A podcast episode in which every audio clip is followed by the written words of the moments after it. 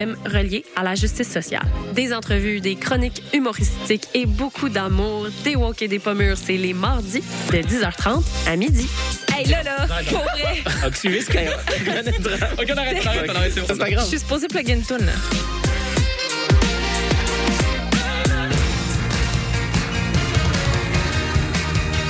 Vous écoutez CISM 89.3 FM.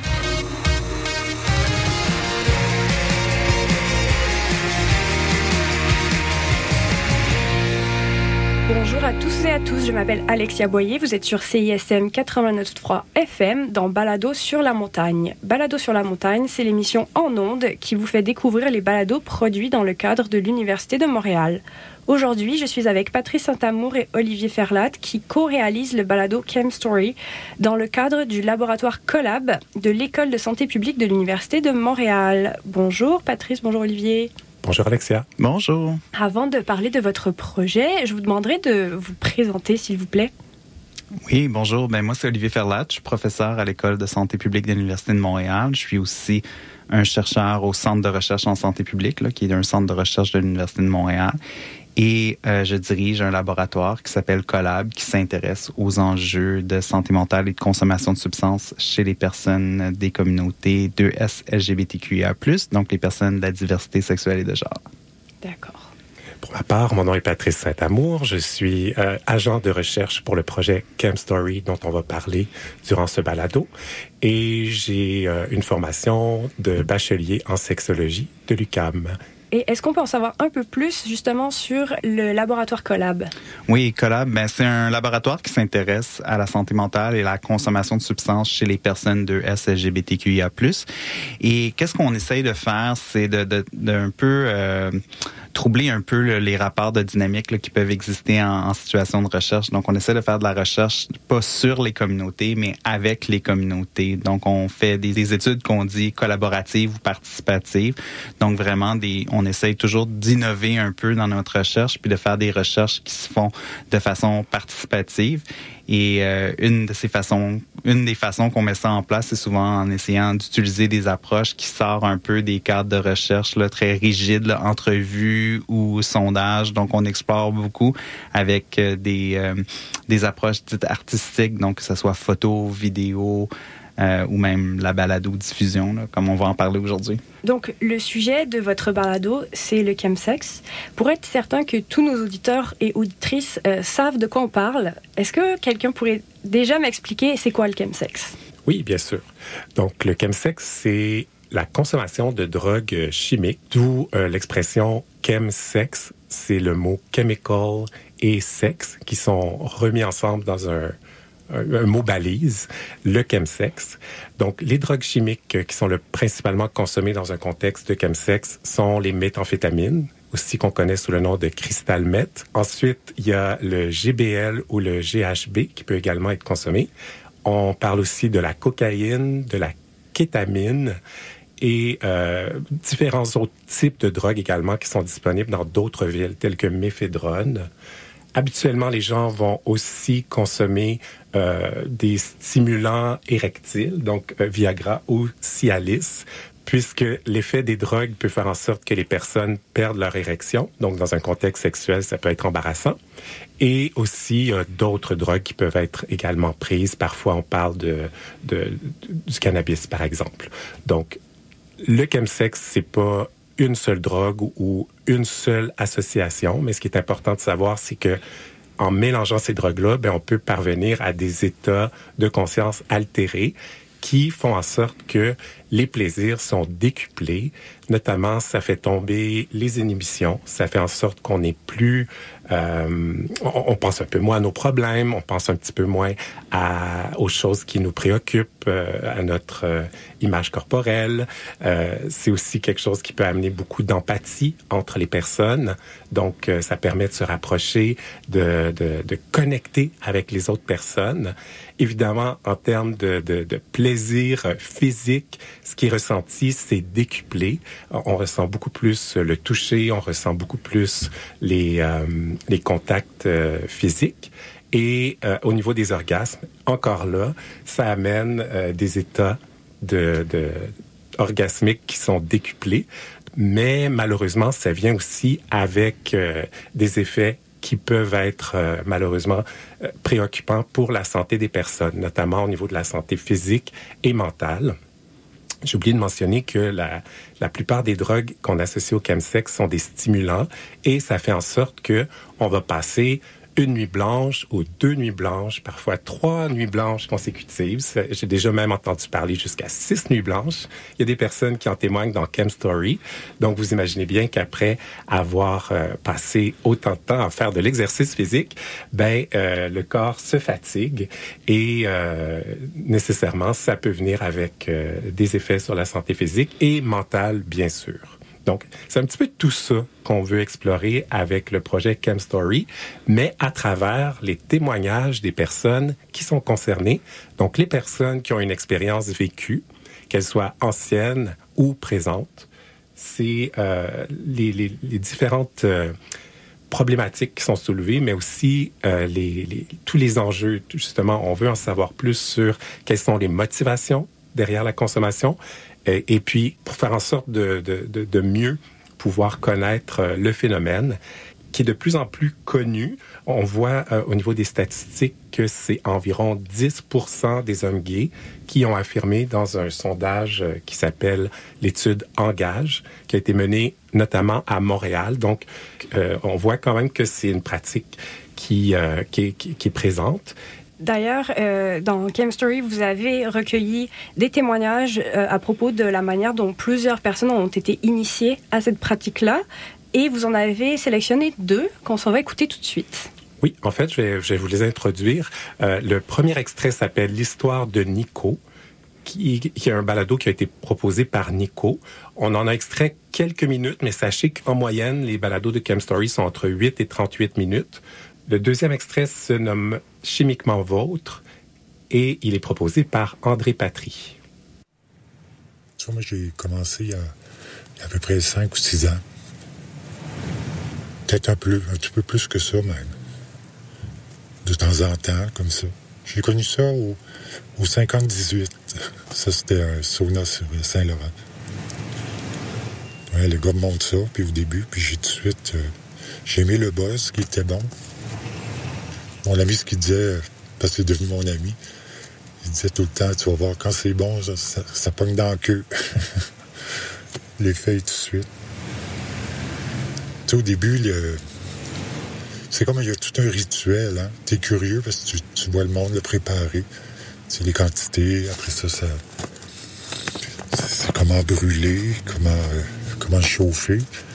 Trop, passer, ou tourner, ou pas tourner de proche ou de loin. On a toute notre façon différente un peu de la faire. Ce que ça fait dans le buzz, entre autres, ben, ça, enlève l'inhibition. Tu n'es plus gêné, pas en tout, pas en tout. Euh, tu à l'écoute souvent de l'autre, beaucoup, euh, pour moi en tout cas, j'ai à l'écoute de l'autre, voir ce qu'il qu aime, ce si ça répond à ses besoins. Même que des fois, ça en devient excessif. T'as-tu froid? T'es-tu correct? T'es-tu, oups, m'excuse, oups, puis attention, t'es-tu correct? On se répète de même.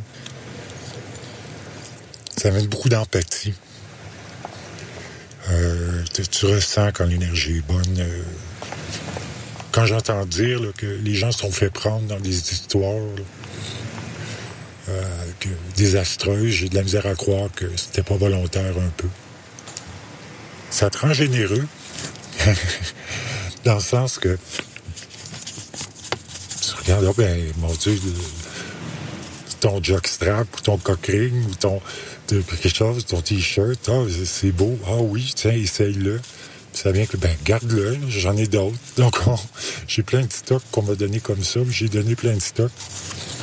Par après, t'es tout, voyons, il me semble que j'avais un, il me semble que j'avais un jockstrap rouge. Dans tes affaires, puis là, c'est... Ben non, tu l'as donné le dernier coup.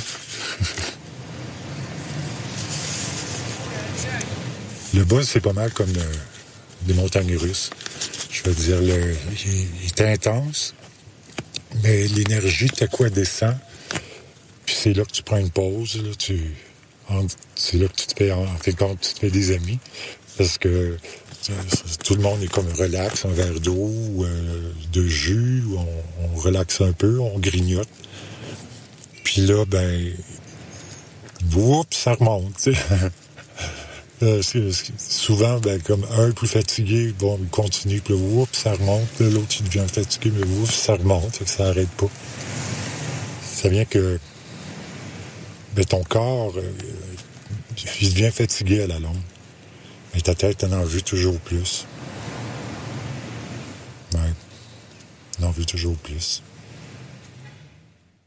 De fil en aiguille, j'ai finalement rencontré un gars qui euh, m'a fait fumer du cristal et euh, au lieu d'agrémenter notre sexualité, j'étais complètement ailleurs, j'avais plus le goût, je suis parti et je me suis dit plus jamais je retoucherai à cette substance qui est super plate.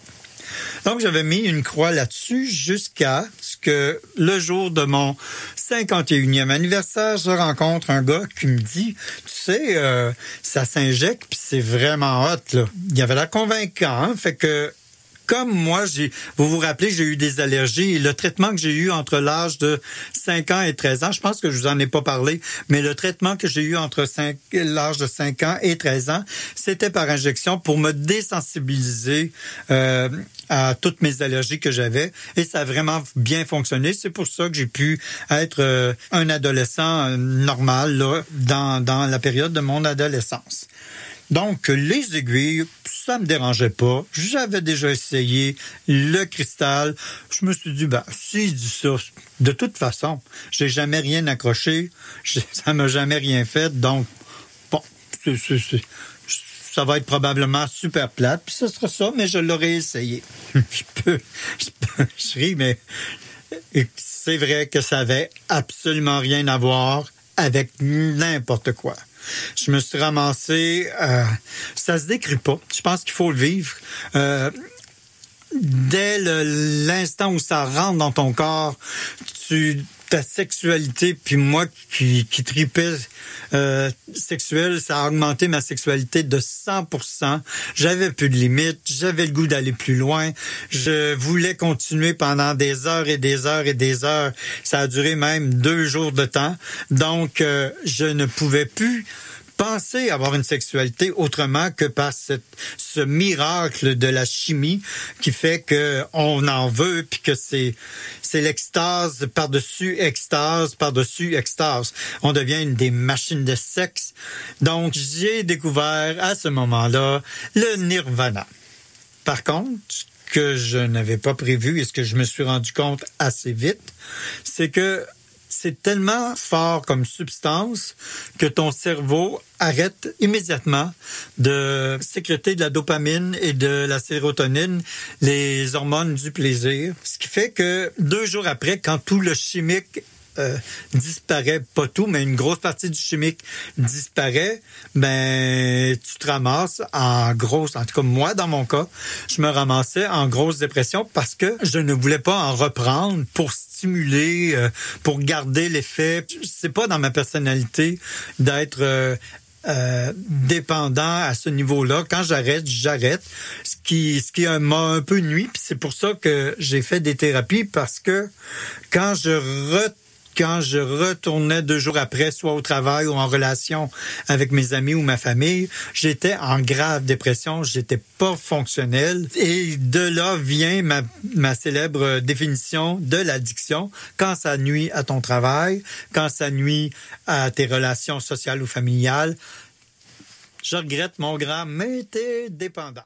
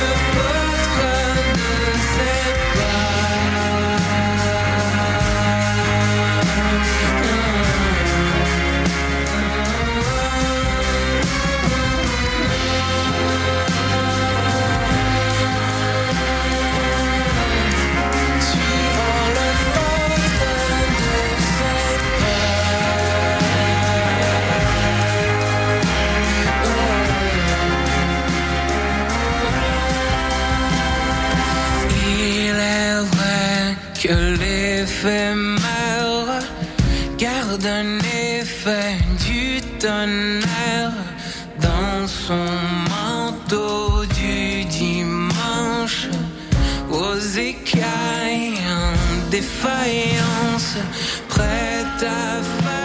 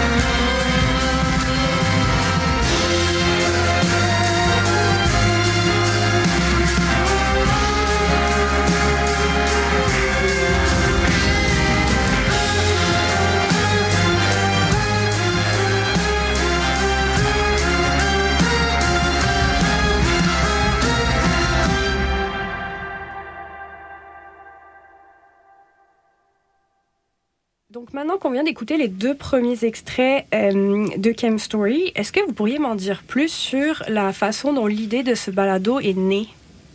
Oui, ben tantôt euh, Patrice expliquait tellement bien euh, le phénomène du chemsex. Donc quand on parle de, de, de chemsex, ça faut comprendre que c'est un sujet qui est tabou, qui est, qui est stigmatisé à l'extérieur, mais aussi à l'intérieur des communautés des hommes gays, bisexuels et queer, là, qui, qui est la communauté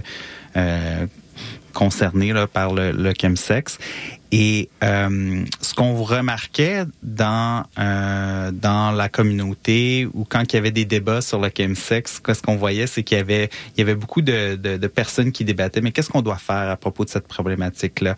Et souvent, quand on ce qu'on entendait, mais c'était la perspective des chercheurs, des personnes comme moi, ou des intervenants, des professionnels de la santé. Mais c'était rare qu'on entendait la voix des personnes euh, concernés. Et aussi, c'était un, un, c'est un débat qui est assez, euh, qui peut déchirer un peu. Là. Donc, euh, souvent, il y a des gens qui, qui, qui disent que le chemsex, ben, c'est mauvais, qu'on devrait tout faire pour le prévenir, versus d'autres personnes qui disent, mais les gens retirent beaucoup de bénéfices du chemsex, c'est pour ça qu'ils le font, et on doit, favoriser des approches de, de réduction des méfaits. Donc, devant ce débat-là, euh, qui continue euh, encore, on voulait, faire ressortir les voix des personnes concernées.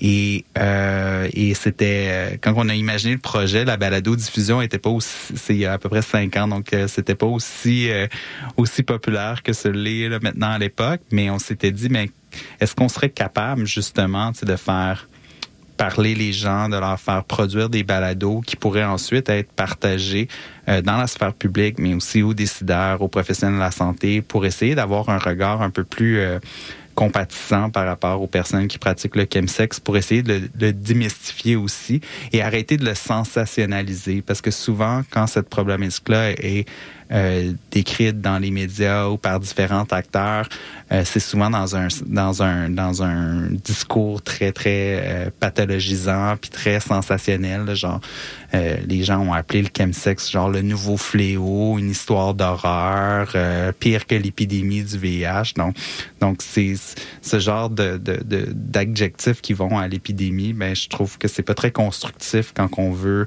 euh, quand on veut euh, bien servir les gens aussi. Donc ça ça l'aide beaucoup à stigmatiser.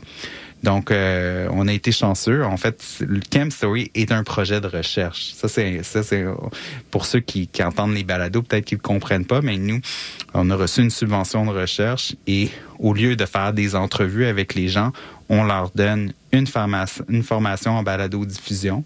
Et après leur formation, ben, ils ont produit un balado. Et pour nous, comme chercheurs, ben, le balado qui a été produit euh, par la personne deviennent des données de recherche, plus toutes les discussions qu'on a dans le processus euh, de production du balado.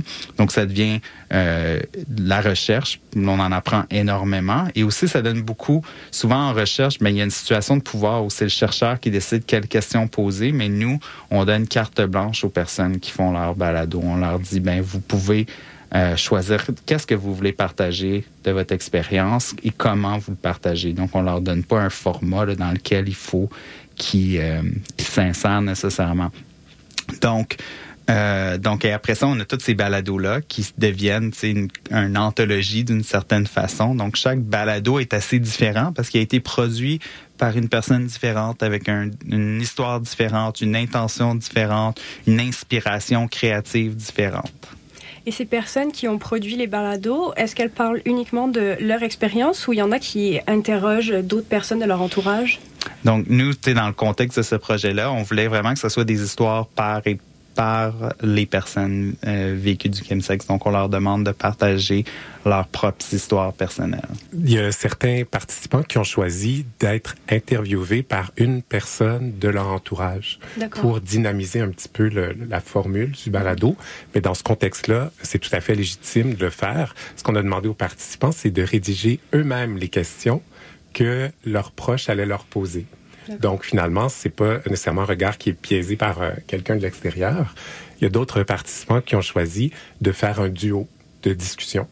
Donc c'est pas nécessairement la forme d'une entrevue, mais les deux personnes se racontent leur expérience à travers un, un dialogue finalement. Donc, évidemment, comme euh, Olivier a, dit plus tôt, les formats sont très différents euh, d'une personne à l'autre. Et euh, donc, ça laisse place à, beaucoup de surprises. Et évidemment, c'est très riche pour nous parce que le, la forme est choisie par le participant lui-même et ça lui permet d'être dans un endroit où il est confortable de se raconter.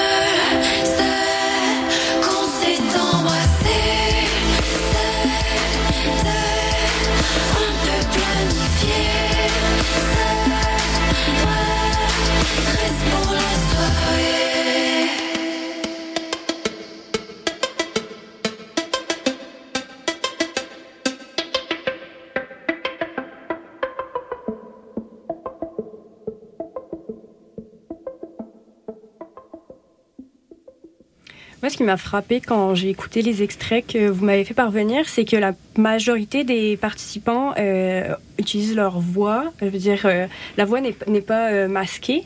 Comment est-ce que vous avez réussi à hum, convaincre des gens de parler, pas à visage découvert, mais à, à voix découverte, j'ai envie de dire, d'un sujet qui est quand même extrêmement sensible?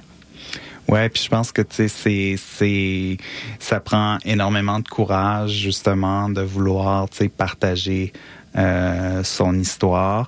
Euh, nous on, on offre euh, plusieurs euh, possibilités aux gens de pouvoir transformer leur voix s'ils veulent. là. Les outils technologiques maintenant euh, pour transformer les voix euh, ont, ont changé quand même beaucoup là, depuis euh, depuis les, les années 80. Là, souvent, on, la voix très robotique. Donc au moins on a on a on a ces outils là qui sont à la disposition, mais euh, plusieurs euh, participants ont choisi de pas modifier leur voix puis euh, je pense que c'est euh, je pense que ça prend beaucoup de courage parce que justement c'est des sujets très sensibles bon drogue sexualité homosexualité il y a encore beaucoup de tabous. Puis là quand on mélange tout ça ensemble ben on est dans un, un dans le dans le grand tabou.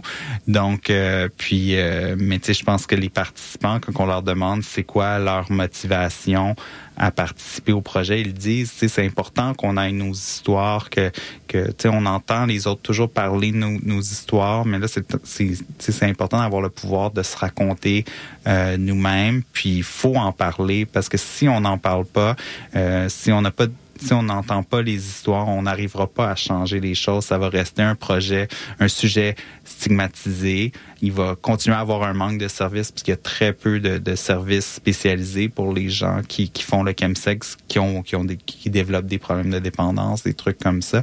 Donc on veut euh, donc il y, a un, il y a un sentiment de vouloir contribuer à changer euh, les choses, améliorer les services. Donc euh, on est très, très, très touché que les gens embarquent dans, dans ce, ce projet un peu fou. Euh, puis euh, on est euh, d'une certaine façon dans, dans le sens c'est avoir un projet de recherche où, où en fait, la recherche, c'est produire des balados. C'est pour ça que j'appelle ça un peu fou. Puis souvent, les gens me disent, mais est-ce que c'est c'est drôle que c'est de la recherche, c'est drôle que ça soit financé euh, comme projet de recherche, mais c'est de la recherche, c'est de la recherche tellement riche en plus. Mais c'est sûr que c'est une façon tellement différente euh, de faire la recherche que ça peut surprendre les gens des fois. Au niveau des, motivations aussi qui ont été euh, relatées par les personnes qui participent au projet, c'est justement le fait qu'elles ne se sont pas elles ne sont pas vues représentées nulle part autour d'elles au moment où elles cherchaient à, à mieux se comprendre ou à, à, à mieux se définir quand, quand le chemsex est devenu quelque chose de problématique dans leur vie, peut-être au niveau de la dépendance, euh, notamment qui cherchaient des solutions? Ça a été très difficile pour eux. Donc, je pense que c'est aussi euh, souvent un retour de balancier de vouloir retourner à la communauté leur propre histoire. Et certains le font effectivement de façon à, vouloir conserver leur anonymat ou en tout cas euh, rendre leur voix plus difficile à être connue.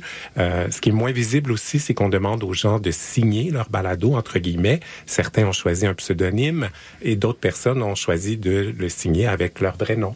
Donc ça, c'est une liberté qu'on veut laisser aux participants pour permettre justement d'avoir une plus grande diversité d'histoires et en même temps souligner les personnes pour qui c'est important de, de, mettre une voix et un, un nom même sur euh, la représentativité de, de, cette thématique-là. Donc là, on a parlé des personnes qui s'expriment au travers euh, de ce balado, mais à qui il s'adresse en termes d'auditoire? Ouais, ben c'est sûr que tu nous euh, bon, il y a l'aspect recherche comme je disais, nous on analyse les balados, mais c'est sûr nous on les a mis sur les plateformes parce que on veut euh, bon qu'ils soient écoutés, puis on, on est très fiers que jusqu'à maintenant, il y a déjà 7000 euh, écoutes qui ont été euh, qui ont été euh, faites de notre balado là, malgré euh, qu'on n'a pas de pro, on n'a pas d'annonce euh, à la télé ou des choses comme ça ou dans d'autres médias. Donc, euh, on voit qu'il y a vraiment un appétit pour ces histoires-là. Et euh, donc, nous, on a notre public cible, si on veut que ce soit à la communauté, mais aussi aux intervenants aussi qui travaillent dans le milieu. Et euh, les inter il y a beaucoup d'intervenants qui nous disent que justement, qui ont qui ont écouté les histoires, puis ça les permet de comprendre beaucoup mieux les clientèles avec lesquelles euh, ils travaillent. Donc, euh, c'est un autre des publics cibles. Puis éventuellement, on aimerait que tu on, aimerait que les décideurs, parce que c'est un des enjeux qu'on écoute notre balado, euh, parce que je pense que bon, on doit en faire plus pour cette population-là. Euh, donc, c'est un peu les, les, euh, publics cibles qu'on imagine. Il y a aussi Radio-Canada qui nous a offert un article le jour où on a lancé le balado. Ils sont venus nous visiter à la SAT le 1er juin. Et au moment où l'article a été publié, c'est le moment où on a eu le plus grand nombre d'écoutes. D'un seul coup, il y a 700 euh, téléchargements qui se sont faits la même journée. Et tout simplement parce qu'on a mentionné le balado dans un article euh, sur un média grand public. Donc, je pense aussi que le, le public en général est intéressé par la thématique, est intéressé d'en savoir plus.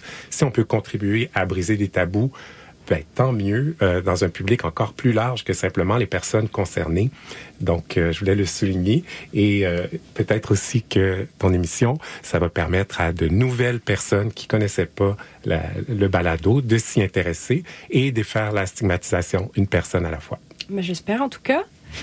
Là, on va s'en aller écouter des extraits sur les répercussions euh, du chemsex. Est-ce que Patrice, tu veux nous les présenter? Oui, bien sûr. Donc, le, le premier extrait de balado s'intitule À la recherche du toujours plus. C'est un balado qui est proposé par Simon. On, aura, on entendra également Chronique d'un addict, euh, présenté par Mr. Blini. Et finalement, Dégelé, qui est un, un des balados qui a été proposé en duo, justement, par Eric et Félix. Puis, euh, si on parle un peu du début de la dépendance, euh, est-ce que tu sais un peu comment ta consommation a évolué dans le temps? Euh, je suis passé des sections chemsex quasiment tout le week-end à consommer en fait durant la semaine de manière récréative. Euh, je pense qu'à l'époque, je cherchais vraiment euh, à retrouver les émotions intenses du week-end. Euh, j'ai commencé à consommer du GHB tous les jours, à en prendre avant d'aller travailler.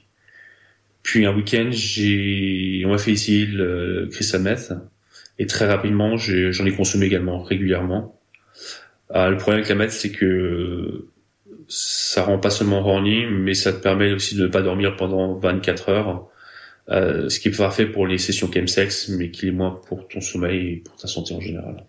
Puis, euh, qu'est-ce que tu définirais comme les conséquences au long terme de cette consommation-là sur ta vie? Waouh, elles sont nombreuses. Euh, D'abord, avec la meth, tu ne dors pas. Euh, une fois, je me suis retrouvé éveillé pendant six jours, six jours sans dormir. Donc, euh, en général, tu as une aggravation euh, de ton état de santé, une diminution du sommeil, de l'appétit, tu perds du poids. Puis j'ai également développé des crises d'angoisse et de paranoïa. Euh, J'avais des pertes de, mé- j'ai des pertes de mémoire et des réflexes euh, manuels. Ensuite, j'ai des difficultés financières parce que tout l'argent que j'avais passé dans ma consommation.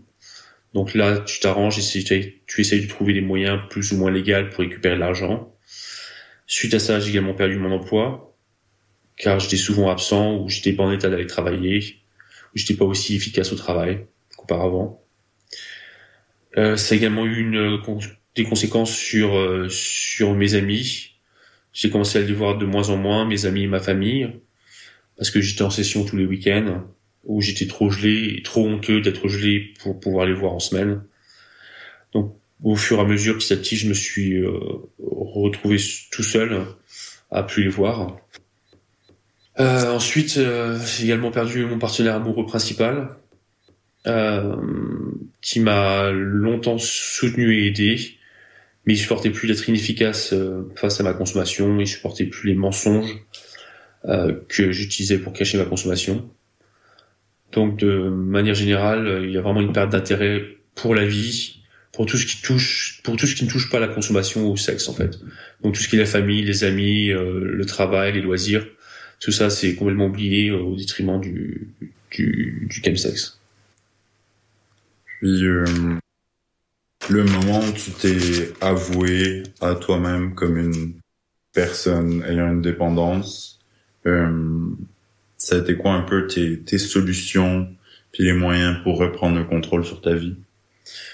Euh, longtemps j'ai pensé que j'avais pas de problème en fait, que je pouvais être capable de gérer ma vie personnelle, sociale tout en consommant, mais c'était difficile. Euh, je souffrais énormément. Puis il y a pas mal d'épreuves en fait par rapport à ça. Il y a le- sur, sur le chemin de, de l'acceptation, il y a le jugement soi-même, il y a le regard des autres et de la société, la culpabilité. Il y a plein d'éléments qui font que c'est pas facile de qu'on a tendance à nier qu'on a un problème de consommation jusqu'au jour où euh, le jeu n'en vaut plus le coup et que le- les difficultés sont trop importantes. Alors ça prend un travail énorme hein, sur soi-même, hein, de s'avouer qu'il faut changer, mais qu'on est, faut se dire qu'on n'est jamais seul, même si on le pense souvent. Euh, il y a toujours des familles, la famille, des amis ou la communauté ou des ressources sociales qui sauront aider à faire des démarches ou trouver des ressources pour reprendre le contrôle de sa vie.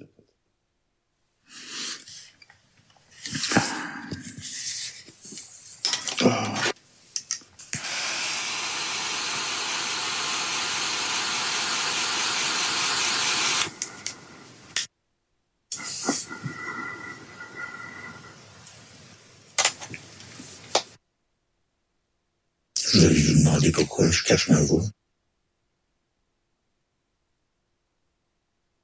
Ça doit faire étrange, écoutez. Un robot qui parle. S'il y avait une vidéo, je serais tout pixelisé. En fait, euh, ça donnerait quoi d'être une vidéo? Euh, une photo, ça fait l'affaire. Une photo de dos. Mais, je suis prêt à dévoiler ça. Tu t'imagines? Dévoiler ça? C'est à mes meilleurs amis? Que oui, ça fait deux ans. Je l'avais dit à un de mes amis qui en avait parlé. Quand j'ai dit que je l'aimais, j'ai vu le regard de panique dans ses yeux. Depuis ce temps-là, je sais qu'il s'en doute. Moi, j'ai dit tout de suite, euh, la semaine d'après, que c'était fini, que c'était juste une histoire de même. Mais non, c'est pas vrai. Mais euh, je suis persuadé que qu'ils le savent, qu'ils s'en parlent entre eux. Qu'ils s'inquiètent pour moi. Donc c'est pour ça que je suis pas prêt à dire, pas prêt à, pas prêt à devenir le, le cas de quelqu'un. Je suis pas prêt, j'ai pas envie d'être celui qu'on essaie d'aider. J'ai pas besoin d'aide. Juste qu'on me la tête. J'aimerais ça pouvoir leur dire, j'aimerais ça que ce soit normal. C'est la honte. Le, comment on appelle ça? Ostraciser quelqu'un. Un stéréotype. Et l'exclusion. Et que quelqu'un de normal, t'es rendu quelqu'un de malade. Et qu'on n'ose pas trop approcher. Fait non, je suis pas prêt à, pas à le dire. Vraiment pas. J'étais tout seul chez nous en pandémie, puis je buvais, puis je fumais des joints tous les jours. Fait qu'à un moment donné, j'étais comme... Ça le fait pas non plus, tu sais. Puis, dans le fond, ça a été de réaliser que j'étais un addict. J'étais un dépendant, moi, dans la vie. Puis c'est correct, tu sais. De faire la paix avec qui on est vraiment, finalement, puis de se retrouver, tu sais. Puis... Puis ça nous amène sur la question de l'identité de genre, je pense. Je sentais, tu sais, que dans ma consommation, il y a quelque chose là, dans la raison pour laquelle j'avais consommé, tu sais, qui allait pas, puis a émergé pour moi, tu sais, cette compréhension-là que j'étais une personne non binaire. Moi, c'est venu après Mhm. parce que je pense que j'étais pas là. Tu sais, je me laissais pas aller là, ou du moins ça se montrait pas à moi. Mhm. Puis de devoir euh, embrace ça, pas seulement toi, mais de voir ça plus dans mon entourage. Tu sais, je suis devenue amie avec euh, une femme qui est trans, puis j'ai comme réalisé que je me conformais beaucoup comme personne. Tu sais, pour moi, le cristal, le chemsex, pour moi, ça me permettait d'accéder à des rôles, d'accéder à quelque chose de très féminin, puis que c'était correct. D'accéder à quelque chose de bien masculin, c'était moins fluide, mais j'y avais accès à ça. Puis c'est quelque chose que j'avais jamais eu la confiance ou le ou c'était juste pas naturel pour moi d'aller là. Tu sais, d'embrace ma féminité puis de m'en foutre si je suis assez ci, je suis assez ça, ma génitalité ou dans le cristal pour moi, ça faisait juste que j'avais du cul, j'étais désiré, je me laissais aller là-dedans. Mais quand j'ai get sober, t'arrêtes de consommer, puis tu fais du travail sur toi, tu sais, pour devenir la personne que tu as envie de devenir. Moi, j'ai passé, tu sais, toute mon, ma, ma vie d'homme, quand j'ai vécu en homme gay, à essayer de correspondre à des standards, puis à des critères, puis à être masculin, puis à jouer le tough, là, tu sais, jouer cette espèce de truc un peu, tu sais, quand tu, tu sors le soir au stud, euh, tu vas, tu vas mener up un peu, rien, tu sais, moi, je peux pas, j'ai le corps que j'ai, puis ce que le cristal me permettait, j'arrivais à croire au personnage que je créais. Cette espèce de mm, bombe sexuelle masculine fa- que j'avais donc l'impression qu'il fallait être dans le milieu gay, tu sais, puis je le croyais tout à coup.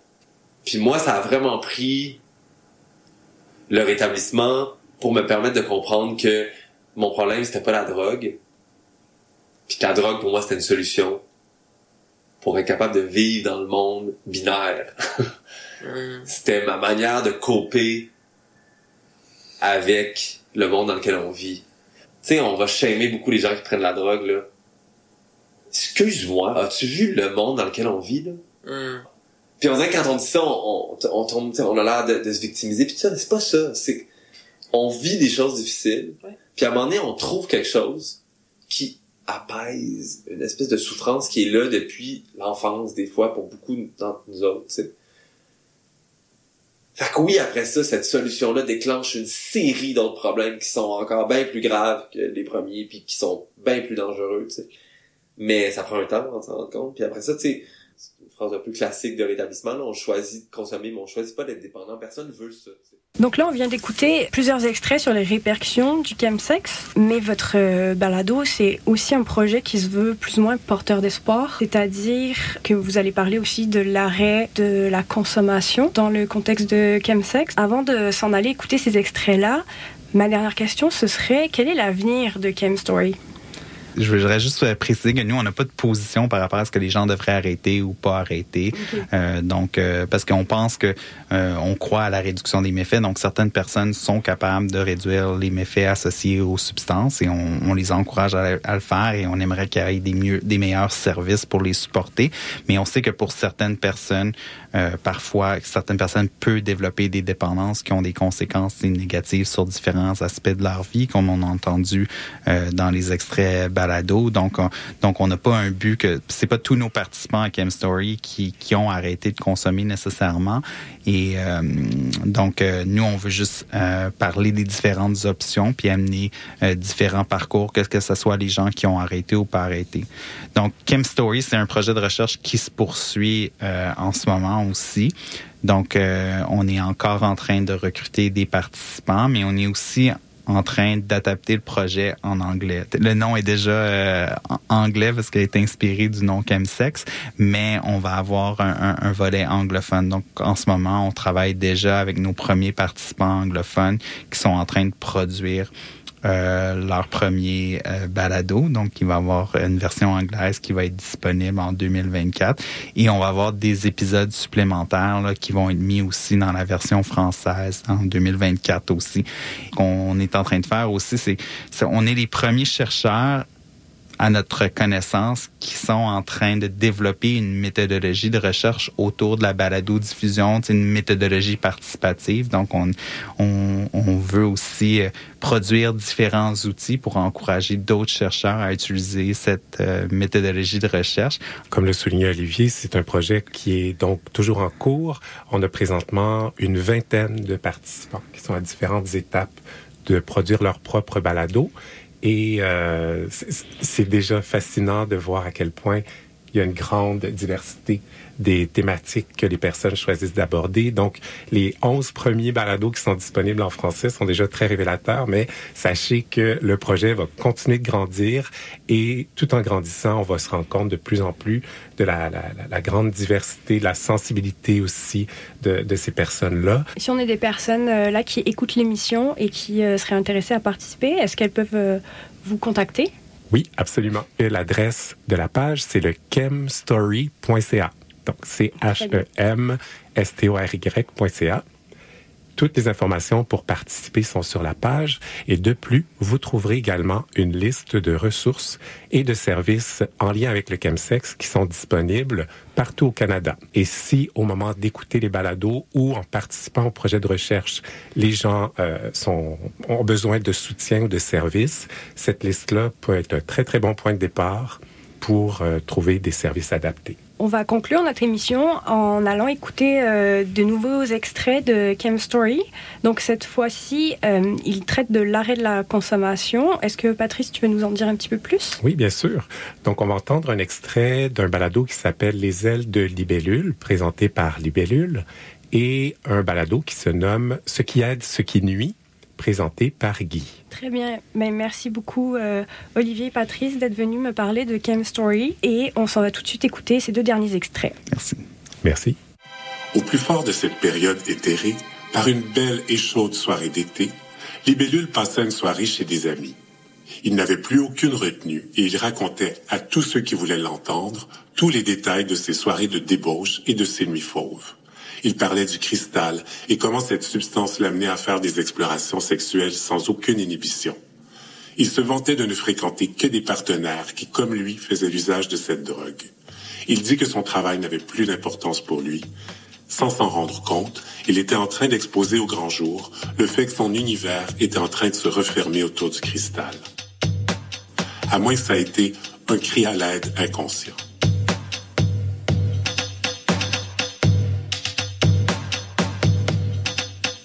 Dans un éclair de lucidité, un de ses copains lui fit alors une déclamation que Libellule n'oubliera jamais. Il lui dit, Libellule, si tu continues comme ça, tu vas te brûler les ailes. Et c'est cette image qui lui fit ouvrir les yeux. Depuis toujours, ses amis le surnommaient Libellule en raison de sa légèreté, de sa liberté et de sa délicatesse.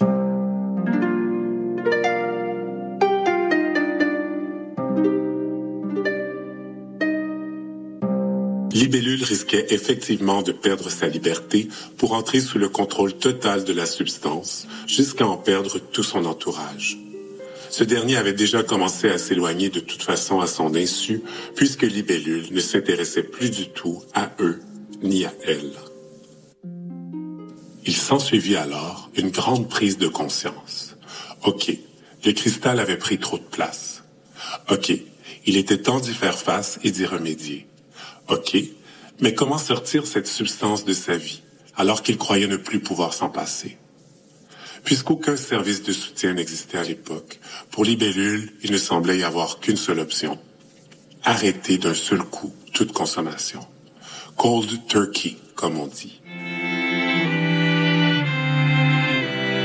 La prochaine étape allait être difficile, mais essentielle. Il choisit de rompre les liens avec les personnes avec qui il consommait fermer ses profils sur les applications de rencontres qu'il utilisait pour socialiser et pour consommer. Cela représentait un immense trou dans sa vie sociale, puisque ces personnes en étaient venues à représenter la vaste majorité de ses interactions. Il se disait alors que si ces personnes avaient un réel fondement dans sa vie, elles accepteraient de le revoir sans la substance. À sa grande déception, personne de ce cercle n'accepta de le revoir sans consommer. Cela lui fit réaliser la superficialité de ses relations, dont le seul fondement était une substance chimique volatile, et cela contribua à renforcer sa détermination à arrêter. Sur le chemin du rétablissement, Libellule rencontra la solitude, celle qui force à faire face aux choses que l'on tentait jusqu'alors d'éviter. La fatigue reprend aussi le dessus et il passa presque autant de temps à dormir qu'il en avait pris à faire le party les mois précédents. L'idée de succomber à la consommation était souvent présente, mais à force d'y résister, elle s'éclipsait graduellement au fur et à mesure. Libellule aspirait à aller mieux et surtout à ne pas se brûler les ailes.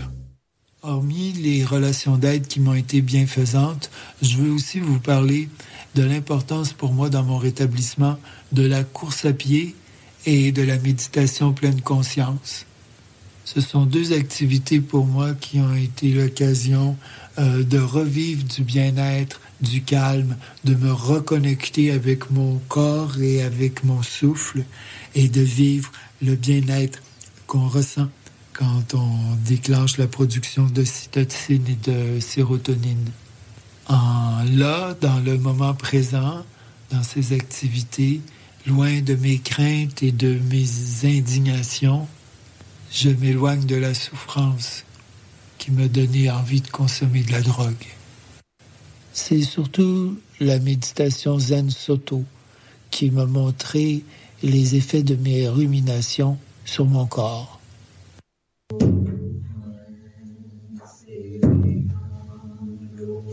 Les percussions sur du cuivre ou du bois dans mon centre de méditation zen rythment ma présence au dojo.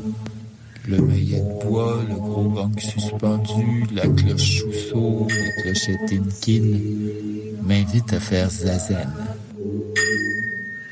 Dans les grands espaces de silence qu'elle m'offre, j'apprends que je peux laisser mourir mes pensées. M'abandonner et ressentir un grand calme, comme si l'univers me donnait un gros hug. Ici, c'est l'univers qui vient me faire un gros câlin, à défaut des humains. Une présence que j'ai appris à ignorer me donne de la chaleur et de la sécurité.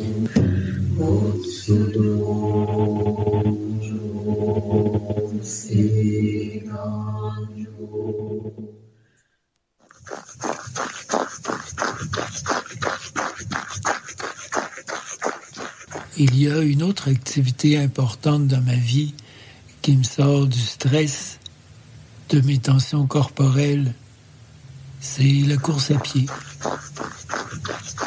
Quand je consommais du cristal, j'étais des jours en dépression.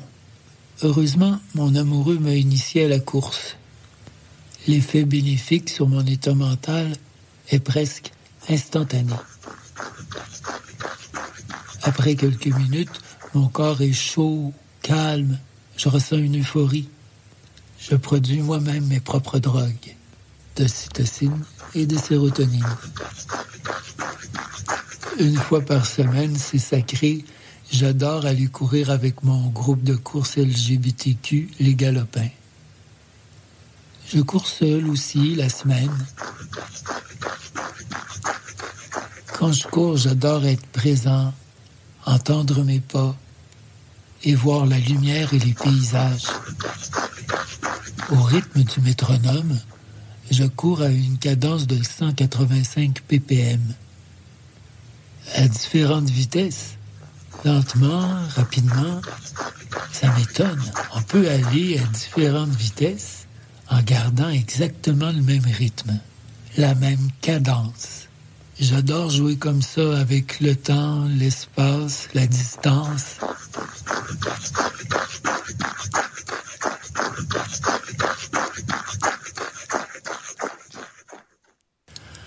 J'espère très fort que mon partage sur ce qui m'a aidé par rapport à ma dépendance vous a apporté quelque chose.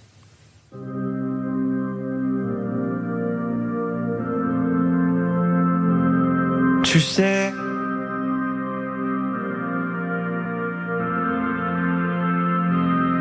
Tu sais, ce soir j'ai vu tous les joyaux de la pop. J'ai même bu à outrance toute l'absinthe de tes potes. J'ai côtoyé du rare nymphe, pris des rails en avance. Dans des salles bien trop noires, sans lueur d'élégance. Davantage j'ai serré mes mâchoires lamentables et zélé des amants. Des garçons de passage que j'ai tenté d'approcher. Mais que ma mascarade a fait fuir lentement par sa froideur maussade. Alors j'ai rempli ma panse avec de vives autant vives que ivres sur la piste de danse. J'ai ajusté mes pansements pour que mes saignements soient beaucoup moins apparents. Sur la piste d'argent, c'est la fête de trop. Moi je l'ai faite, des et ça jusqu'au fiasco, c'est la fête de trop. Regarde, je lui de paillettes et me réduis au chaos. Tu sais, ce soir j'ai lu dans mon corps relâché. Le manuel torturé de cette danse exaltée. J'ai même glissé ma langue dans des bouches saliveuses, dans de tout petits angles où l'on voit que les muqueuses. Puis là, je suis rentré bel et bien les mains nues avec cet air déjà vu et l'envie de surplus. J'ai rien trouvé de précis excepté d'apparence. Exactement, même si demain tout recommence, c'est la fête trop. Moi je défaite, défaite et ça jusqu'au fiasco, c'est la fête de trop. Regarde, je lui de paillettes et me réduis au chaos, c'est la fête de trop. Moi je l'ai faite, défaite et ça jusqu'au fiasco, c'est la fête de trop. Regarde, je lui de paillettes et me réduis au chaos.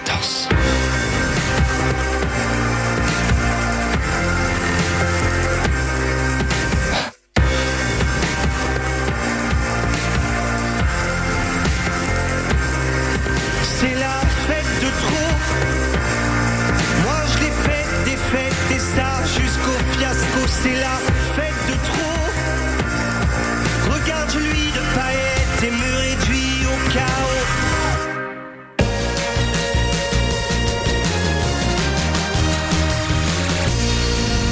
Hey, salut les mecs, Alex et Éloi. J'ai pensé que ces chansons-là cadreraient bien dans le cours de maths.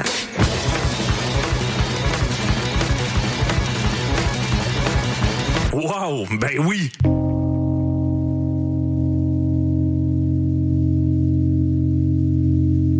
Ça c'est obligatoire.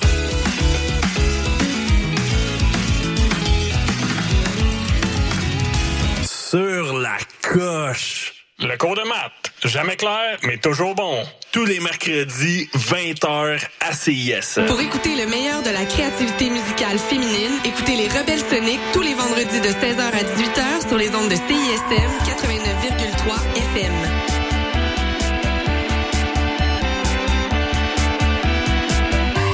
Depuis janvier 2019, l'émission Le Chant des Sirènes revoit l'actualité de façon ludique. Des questions à choix de réponse, une chronique hebdomadaire ainsi que des invités de marque. Toutefois, parmi les choix suivants, qu'est-ce qu'on ne retrouve pas durant cette émission du dimanche? A. Bob Barker à l'animation. B. Des chroniques humoristiques de Mariana Mazza. Ou C. Des sociologues de qualité. Euh, la réponse A. Malheureusement, la réponse était toutes ces réponses. Les deux co-animateurs ne sont que des sociologues de pacotille. Le Chant des Sirènes, tous les dimanches 14h à CISM. Vous écoutez CISM 89.3 FM.